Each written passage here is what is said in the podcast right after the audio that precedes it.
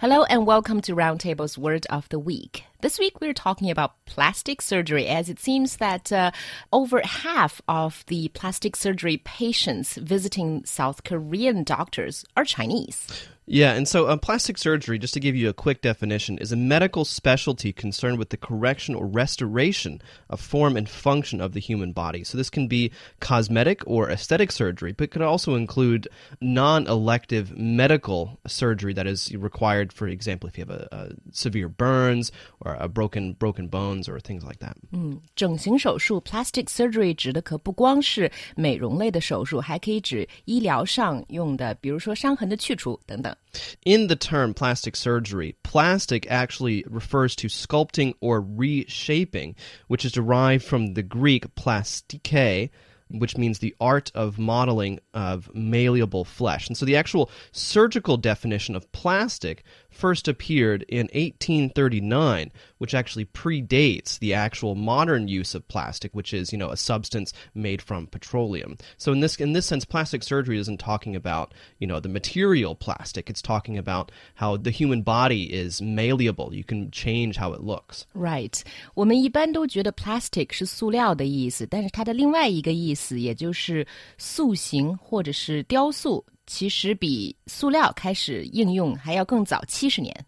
and so, uh, treatments for plastic repair of a broken nose are first mentioned in the Edwin Smith Papyrus, which is a transcription from an ancient Egyptian medical text dating to the Old Kingdom of ancient Egypt from 3000 to 2500 BC. And reconstructive surgery techniques were also being carried out in India by around 800 BC. So we can see that these types of techniques are actually very, very old. Wow，原来在四五千年以前就有过重塑鼻子这样的整形手术了。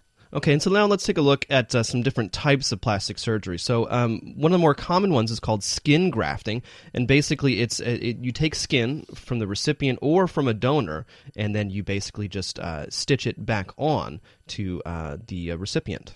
最常见的一种整形手术实际上是植皮，也叫做 skin grafting。 Mm-hmm. And there's also reconstructive plastic surgery, uh, which is used to correct functional impairments caused by burns or traumatic injuries, uh, congenital abnormalities, or perhaps even cancer or tumors. 嗯，重建类的整形手术呢，包括治疗烧伤，甚至还包括切除肿瘤。